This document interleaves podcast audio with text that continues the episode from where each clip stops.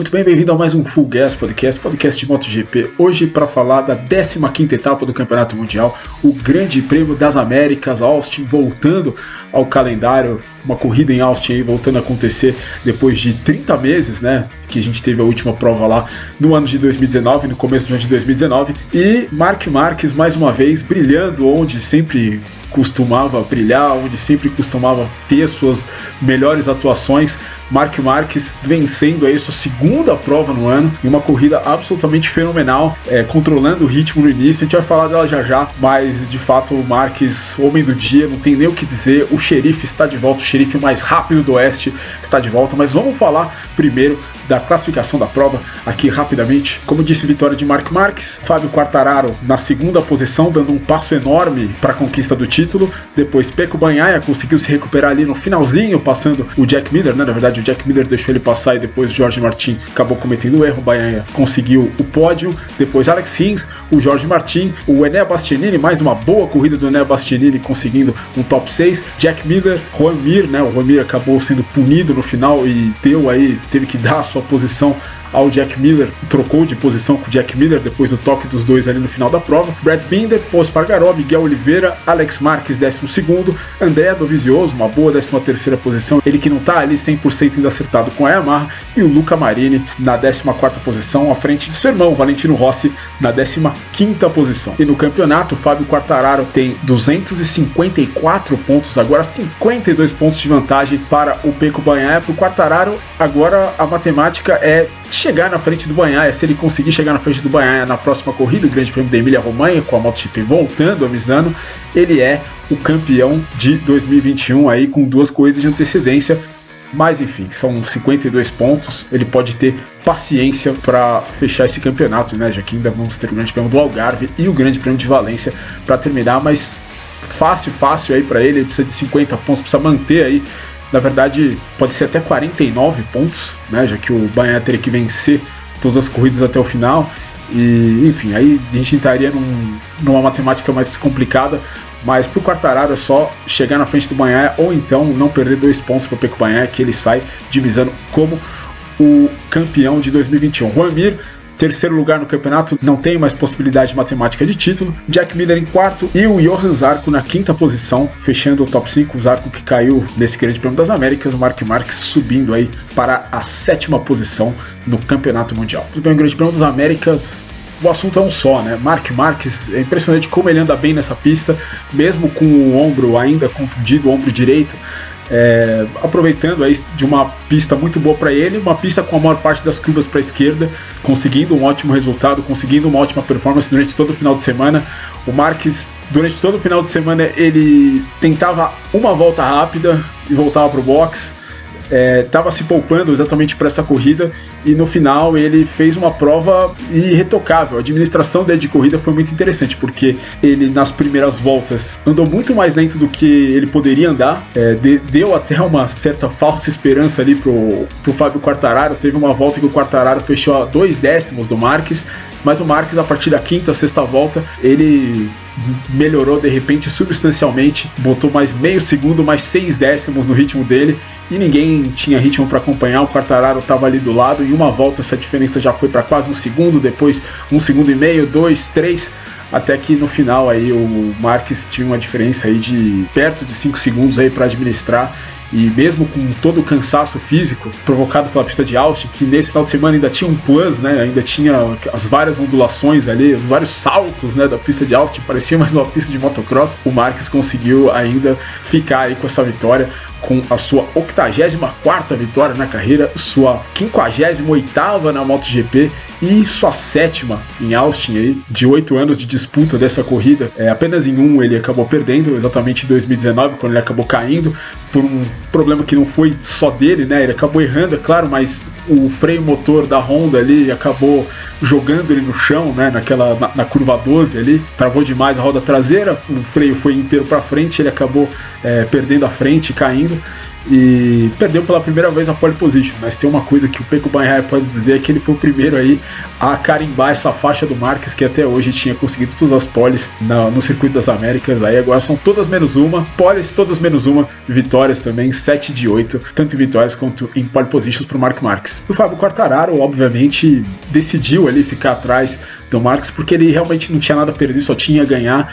É, ele disse que tentou até ir junto com o Mark Marques quando ele aumentou o ritmo, mas que ele não conseguiria, que o Marques realmente ele tinha esses décimos aí na manga e que ele não tinha esse desempenho para poder ir junto com o piloto da Honda, mas o resultado foi muito bom para o Quartararo, já que ele chegou 48 pontos na frente e agora sai com 52 pontos de vantagem para o Pecco Bagnaia, o Pecco Bagnaia que por muito pouco aí não terminou até a corrida fora do top 5, mas conseguiu um grande resultado aí no final se recuperando. O Jack Miller deu passagem para ele e depois o Jorge Martin acabou errando e sendo punido. Não entendo porquê, sinceramente. Ele cortou o caminho, mas ele cortou o caminho e perdeu tempo, né? Já que ele saiu fora da pista, saiu, ele foi para sujeira e a MotoGP resolveu dar um long lap penalty para ele. De qualquer maneira, não fez muito, muita diferença na corrida dele, ele acabou chegando na quinta posição, mas enfim, perdeu uma posição além do que ele deveria perder, na minha opinião. O Jorge Martin não foi muito justo essa punição para ele, mas falando do Banhaia, agora a situação fica bem complicada. Agora é, é vencer ou vencer para ele. Ele tem que ele tem três provas aí para tentar vencer e torcer aí pro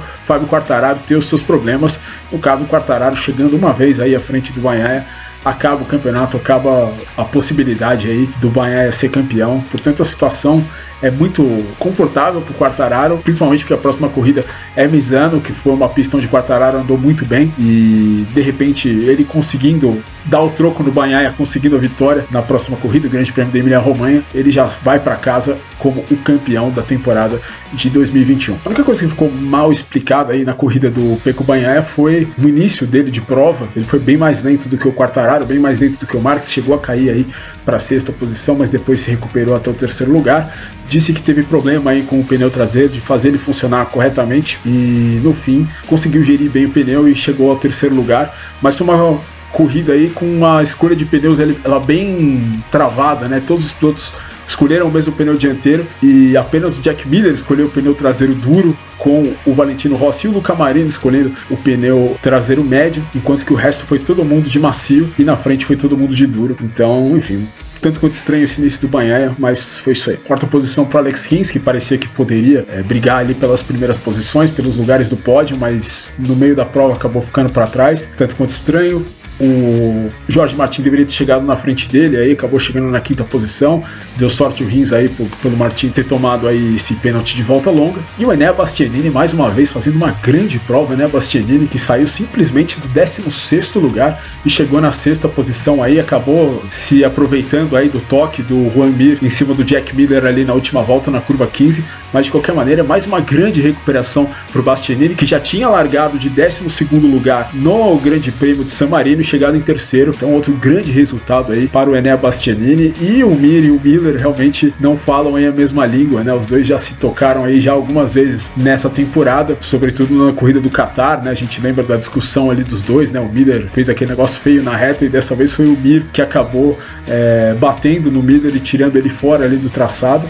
A direção de prova deu uma punição de uma posição para o Mir e botou o Miller ali na frente dele. Eu diria que justo, porque realmente o Mir ali acabou indo um pouco além do que ele devia ter, ter feito, mas é aquela história, né? Para passar Ducati, você, como uma Suzuki, né, que não tem a mesma ação de reta da Ducati, você tem que tentar em partes sinuosas e o Mir ali fez o que ele podia fazer e tentou de qualquer jeito, mas realmente não, não foi a manobra mais esportiva ali que ele poderia ter, ter feito em cima do Jack Mir, coisas de corrida. De resto, sem muita coisa para falar dessa corrida, a única coisa, né, do final de semana que foi o, o, o grande tópico do final de semana foi o asfalto de Austin né, principalmente ali da curva 2 até a curva 11, né? A curva 11 é aquela antes da, da reta oposta, né? E os pilotos reclamando muito ali das ondulações na pista, né? A gente até viu, né, durante a prova e durante os treinos, as motos pulando realmente ali nos solavancos da pista de Austin, parecia pista de motocross, né? Parecia aquelas costelas de vaca que a gente está acostumado a ver no motocross. E isso levou a um ultimato dos pilotos da MotoGP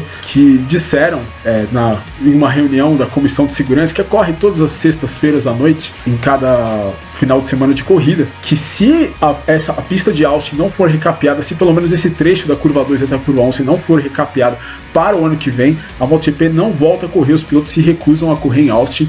Austin é uma pista que historicamente tem esse problema das ondulações, é um terreno argiloso, ali Austin era um, um, uma fazenda lá, né? Era um terreno plano, toda a topografia que a gente vê na pista, tudo foi feito exatamente quando o autódromo foi construído.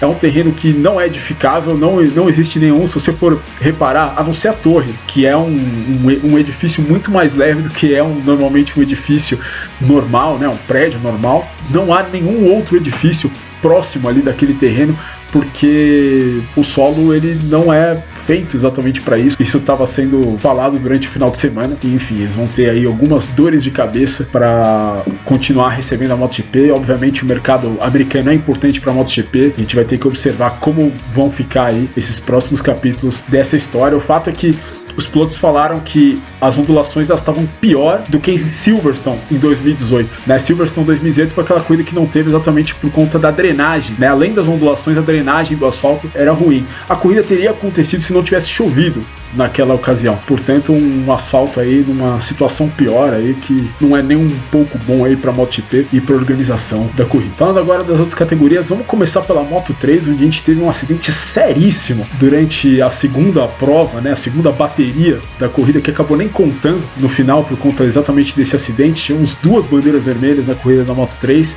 e a segunda realmente assustou muito, um acidente muito feio. Mas vamos passar o resultado da corrida primeiro. Primeira vitória do Izan Guevara, que deu muita sorte, né? Porque na segunda bateria ele acabou tendo um problema na sua moto, só que o resultado da segunda bateria não valeu de nada, valeu só a primeira. Então o Izan Guevara recuperou aí a pole position que ele teria para a segunda bateria e acabou se tornando sua primeira vitória na Moto 3. Depois o Denis Foggia, que conseguiu tirar 12 pontos do Pedro Acosta nesse final de semana.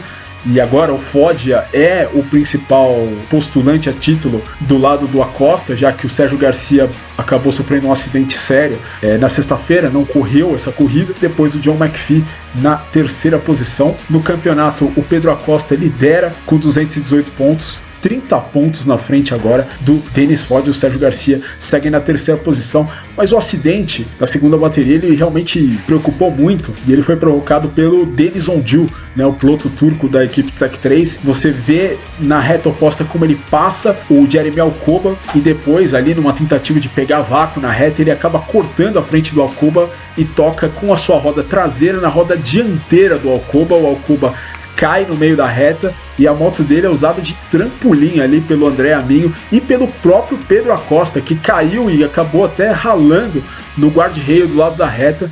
Uma situação muito assustadora, mas que felizmente ninguém ficou ferido e por isso o Denis Ondil ele foi punido e ele não vai participar não só da próxima corrida na Emília-Romanha, no Grande Prêmio de Misano, como também não participa do GP do Algarve, né, em Portimão aí, que é a penúltima corrida da temporada.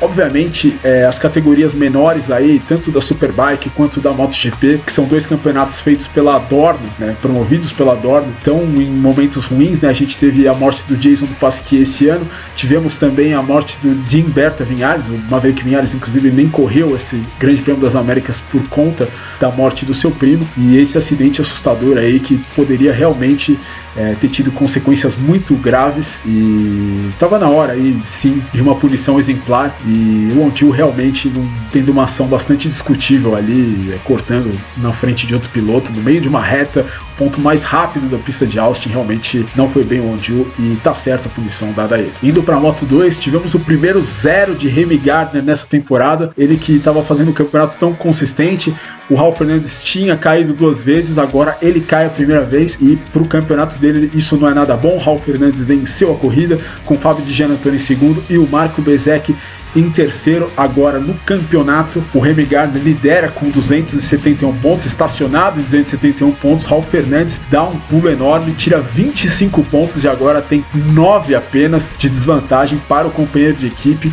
Três corridas para o final do ano agora complica bastante a vida do Gardner. O Fernandes está andando muito, conseguiu aí a sua sétima vitória nessa temporada é, nesse Grande Prêmio das Américas e também tem seis pole positions. Raul Fernandes, que mesmo com aquela contusão que ele acabou tendo andando de bicicleta antes do GP de Aragão, quando caiu e machucou a sua mão direita, segue muito bem, obrigado. E o Marco Bezek, que chegou em terceiro na corrida, é também o terceiro no Campeonato Mundial da Moto 2. Muito bem, esse foi o GP das Américas, uma corrida que talvez não tenha sido a mais emocionante, mas enfim, foi um, uma grande atuação do Mark Marques, lembrou o velho Mark Marques, que realmente não deixava barato para ninguém, inclusive ele fez até uma homenagem a esse piloto aqui, o Nick Hayden, no final, passando ali com a bandeira dos Estados Unidos, que foi muito bacana. Se você chegou até aqui, obrigado. Se você gostou, considere se inscrever no canal, considere um like.